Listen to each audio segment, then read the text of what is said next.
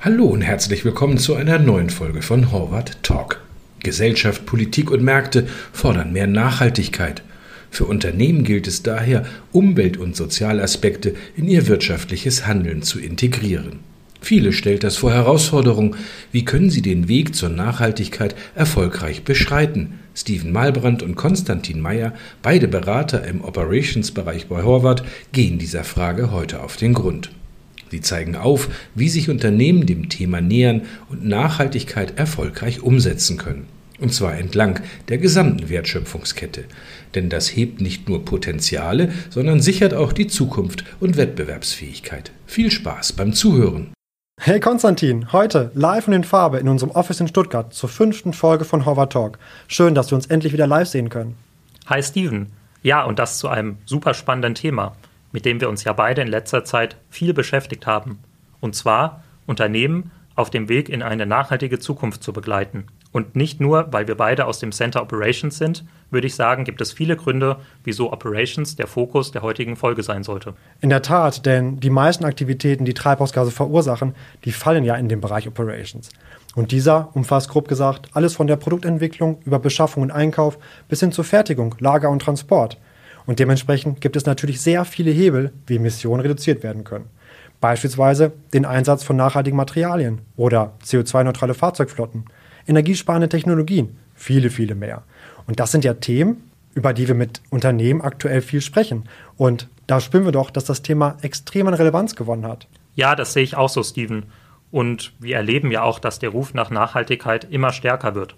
Von eigentlich fast allen Seiten jeden Freitag ja sehr laut und intensiv vorgetragen von Fridays for Future. Aber auch im Alltag stellen wir fest, dass immer mehr Verbraucherinnen und Verbraucher stärker auf Nachhaltigkeit achten. Ganz genau. Und auch die Politik hat schon entsprechend reagiert und ambitionierte Klimaziele festgelegt. Teilweise schon einige Regularien auf den Weg gebracht, die jetzt natürlich noch mehr Druck auf Unternehmen ausüben. Zum Beispiel die EU-Taxonomie oder in Deutschland das Lieferkettengesetz. Aus meiner Sicht ist das Thema Nachhaltigkeit auf allen Ebenen nicht mehr nur die Kür, sondern Standard geworden. Das bedeutet für mich, wenn sich Unternehmen auch in Zukunft am Markt behaupten wollen, dann müssen sie nachhaltig handeln. Und das bestenfalls entlang der gesamten Wertschöpfungskette. Aus meiner Sicht ein Hauptproblem und eine Herausforderung ist, dass es in vielen Industrien nur langsam vorangeht. Es gibt schon viele Nachhaltigkeitsberichte mit ersten guten Ideen, aber konkrete Maßnahmen werden oft nur unzureichend umgesetzt. Ja, das kann ich bestätigen.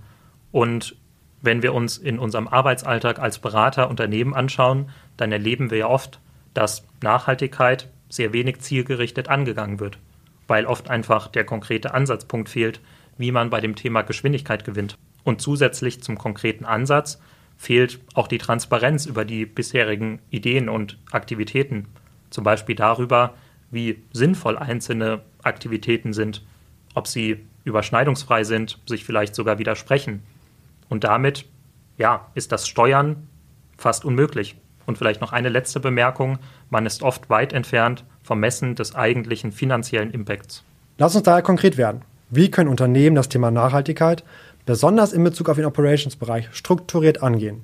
Ich denke gerade an ein Unternehmen aus der Konsumgüterindustrie. Erahnst du, wen ich meine? Ja, ich glaube, ich weiß, wen du meinst. Und ich denke auch, dass das ein sehr gutes Beispiel ist, um sich dem Thema zu nähern. Gut, wo fangen wir also an? Im konkreten Fall haben uns bereits über 50 Einzelinitiativen erwartet. Ideen zu mehr Nachhaltigkeit. Jede Funktion, jeder Standort, alle haben unabhängig voneinander Ideen entwickelt und bereits erste Initiativen gestartet. Von der Idee, eigenen Strom für das selbstbetriebene Lager zu erzeugen oder die Minimierung von Verpackungsmaterial, die Reduktion von Mikroplastik oder das Nutzen von recyceltem Plastik für Verpackungen. Teilweise wird über den Austausch von Produktionsanlagen nachgedacht. Viele beschäftigen sich mit dem Thema. Eine übergeordnete Governance gab es damals aus meiner Sicht nur unzureichend. Ja, und das, was du jetzt gerade skizziert hast, das erleben wir ja auch bei vielen anderen Unternehmen, mit denen wir im Austausch sind zum Thema Nachhaltigkeit. Oft ist es ja, vereinfacht gesagt, so, dass die eine Seite oder die eine Funktion nicht weiß, was die andere Seite oder die andere Funktion macht. Und somit ist es sehr schwierig, wirklich eine End-to-End-Betrachtung von Maßnahmen durchzuführen diese End-to-End-Betrachtung, also eine Betrachtung von Anfang bis Ende der Wertschöpfungskette, wäre aber sehr wichtig, um ausschließen zu können, dass einzelne Ideen sich überschneiden bzw. nicht überschneiden und Potenziale korrekt aufsummiert werden. Also sehr viele Fragen und ich glaube, wir können aber heute ganz gute Antworten geben. Ganz genau. Und ich schlage vor, lass uns konkret werden. Lass uns das Gesamte runterbrechen und das Vorgehen in fünf einfachen Schritten zusammenfassen. Sehr gute Idee. Erster Schritt ist aus meiner Sicht, dass eine Nachhaltigkeitsstrategie für die Operations-Funktion definiert werden sollte. Und in dieser Strategie Antworten gegeben werden darauf, was man eigentlich erreichen möchte und was man erreichen kann. Möchte man also zum Beispiel nur das Mindeste tun? Das Mindeste tun würde bedeuten, die Gesetze und Regelungen, die aktuell da sind in Bezug auf Nachhaltigkeit zu erfüllen. Oder aber möchte man weitergehen und seine Operations-Funktion besser und schneller als der Wettbewerb nachhaltig gestalten. In der Hoffnung natürlich immer, dadurch auch einen Wettbewerbsvorteil erreichen zu können. Genau, und dann verschaffe ich mir einen Überblick über alle laufenden Initiativen. Das ist für mich der zweite Schritt. Ich nehme also auf, was im Unternehmen aktuell zum Thema Nachhaltigkeit sowieso schon passiert, woran die aktuellen Bereiche und Abteilungen arbeiten. Das hört sich vielleicht erstmal komplex an, aber im Grunde genommen sammle ich Informationen, die sowieso schon da sind, stelle sie dann aber übersichtlich dar. Und ich habe dann die Grundlage geschaffen für den nächsten Schritt. Der nächste Schritt, der dann darin besteht, die bestehenden Maßnahmen, die man bereits im Unternehmen hat, zusammen mit neuen Maßnahmen, die notwendig sind, um die Strategie, die man sich gesetzt hat, zu erfüllen, diese ganzen Maßnahmen zu größeren Programmen zu vereinheitlichen. Und dann kann ich analysieren, ich kann bewerten, ich kann priorisieren. Aber wie macht man das? In einem ersten Schritt sollte aus meiner Sicht der Fokus auf den Maßnahmen liegen, die ich sowieso umsetzen muss. Wir nennen diese Maßnahmen legally binding denn sie sind durch Gesetze oder Verordnungen verpflichtet. Da kommt doch Unternehmen sowieso nicht drum herum. Ja, genau. Und wenn man sich jetzt die Strategie gesetzt hat, nur die geltenden Gesetze einzuhalten, dann wäre hier bereits Schluss. Allerdings wollen wir doch hoffen, dass die Kunden weitergehen möchten. Und dann liegt aus unserer Sicht der Fokus auf Maßnahmen, die in der ganzheitlichen Betrachtung den höchsten finanziellen Impact haben. Oder anders gesagt, das Ziel, was man sich gesetzt hat, mit den geringsten Mitteln erreichen. Wie positiv dieser Effekt aber dann ist, muss natürlich zunächst bestimmt bzw. berechnet werden. Und hier unterscheiden wir zwei Bereiche. Und die beiden Bereiche unterscheiden sich darin, ob man die finanziellen Effekte direkt bewerten kann oder nicht. Im ersten Bereich sprechen wir also über Effekte wie zum Beispiel Maßnahmen, die zu einem geringeren Energiebedarf führen. Weil, das kann man sich ja denken, ein geringerer Energiebedarf zu einer Einsparung führt und diese Einsparung direkt in die Gewinn- und Verlustrechnung überführt werden kann. Das sind im Grunde genommen die einfachen Effekte, wo ich eine einfache Relation herstellen kann.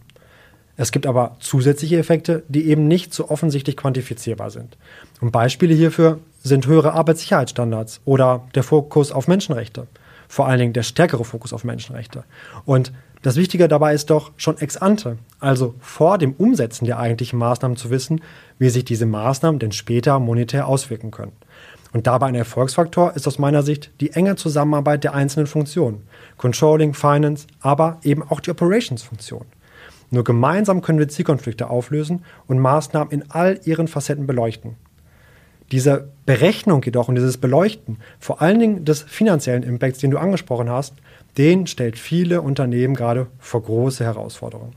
Und wir bei Horvath haben uns überlegt, wie können wir unsere Kunden bestmöglich unterstützen. Und dafür haben wir ein Tool entwickelt, wir nennen ihn den sogenannten ESG Impact Analyzer. Und dieses Tool ist dann eben so gestaltet, dass es unsere Kunden dabei unterstützt, diese Berechnung möglichst einfach durchzuführen. Es beinhaltet im Grunde genommen viele Aspekte des einzelnen Unternehmens, ist zudem aber angereichert mit Industriebenchmarks und vielen verschiedenen Best Practices. Ja, beim Stichwort Best Practices denke ich an ein Projekt, was wir im vergangenen Jahr als Horvath durchgeführt haben. Dabei ging es darum, im Rahmen der Strategie 2030 die Optimierung des Logistiknetzwerkes bezüglich der Zieldimension Kosten, aber auch mit Fokus auf Nachhaltigkeit durchzuführen. Und neben vielen anderen Ergebnissen sind bei diesem Projekt Maßnahmen entwickelt worden, die zu einer besseren Auslastung der Transportmittel geführt haben. Und allein durch diese Maßnahmen konnten wir den CO2-Fußabdruck, der durch die Logistik verursacht wurde, deutlich reduzieren. Und diese Maßnahmen bringen wir dann mit in unsere immer neuen Projekte. Absolut. Und ich würde wirklich gerne zeigen, wie sich das Ganze dann im Tool darstellen lässt. Aber ja, wahrscheinlich schwierig ohne Bild. Also zurück zum Tool. Vereinfacht gesagt, gelingt es doch dann, diese Maßnahmen in eine Zeitfolge zu bringen. in eine Roadmap zu gießen. Und aus meiner Sicht sind dann zwei Dinge besonders wichtig. Punkt eins: Ich muss die Frage beantworten, wie weit ich denn gehen möchte. Sprich, welche Ziele möchte ich mir setzen? Die zweite Frage, die ich beantworten muss, geht in Richtung Budget. Welche finanziellen Mittel stellen mir zur Verfügung? Auf Basis dieser beiden Fragen kann ich dann diesen Umsetzungsfahrplan erstellen und mit den notwendigen Steuerungsinstrumenten verankern. Und das, Konstantin, ist doch der fünfte und letzte Schritt der Vorgehensweise. Abgerundet wird das Ganze durch ein gut aufgesetztes Change Management. Denn damit gelingt es, dass auch die gesamte Organisation hinter den Maßnahmen steht. Ja, so ist es. Aber ich würde sagen, das ist nochmal ein ganz eigenes Thema für sich, was den Rahmen dieser Folge vermutlich sprengen würde. Aber definitiv ein wichtiger Punkt, der auch im Kontext der Nachhaltigkeit nicht vernachlässigt werden sollte. Denn aus unserer Sicht ist es so, dass ohne ein gutes Change Management die meisten Bemühungen zum Scheitern verurteilt sind. Und zum Scheitern verurteilen ist ein gutes Stichwort. Ich möchte noch mal einen Punkt gerne anbringen, den wir auch eingangs schon erwähnt haben. Wenn ich wirklich nachhaltig handeln möchte, dann muss ich das Thema ganzheitlich betrachten und nicht nur die ökologische Komponente, worüber wir ja jetzt auch viel gesprochen haben.